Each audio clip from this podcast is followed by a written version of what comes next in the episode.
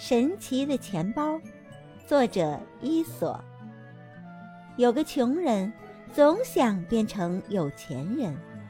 有一天，他自言自语地说：“我要是有了钱，就一定痛痛快快的用，用不完的钱就送给那些穷人。”穷人正说着，突然墙缝里冒出一缕烟，接着。烟变成了一个人，那个人大声说道：“说的真好啊，我来帮你变成一个富翁。”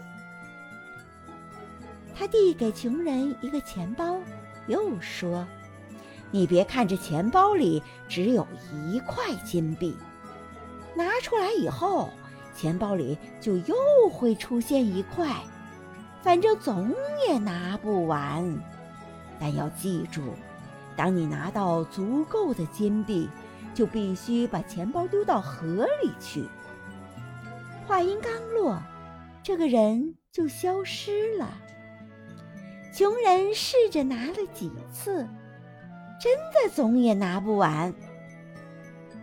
他高兴地喊：“我有钱了，我成了富翁了！”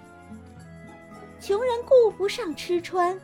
只顾着从钱包里一块一块的掏金币，他就这样不分昼夜的掏，总觉得那些钱还不够用。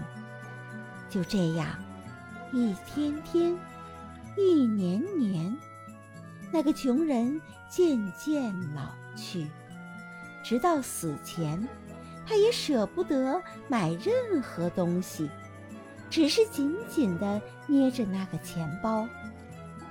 后来，人们在破茅屋里发现了他的尸体，旁边堆着像小山一样高的金币。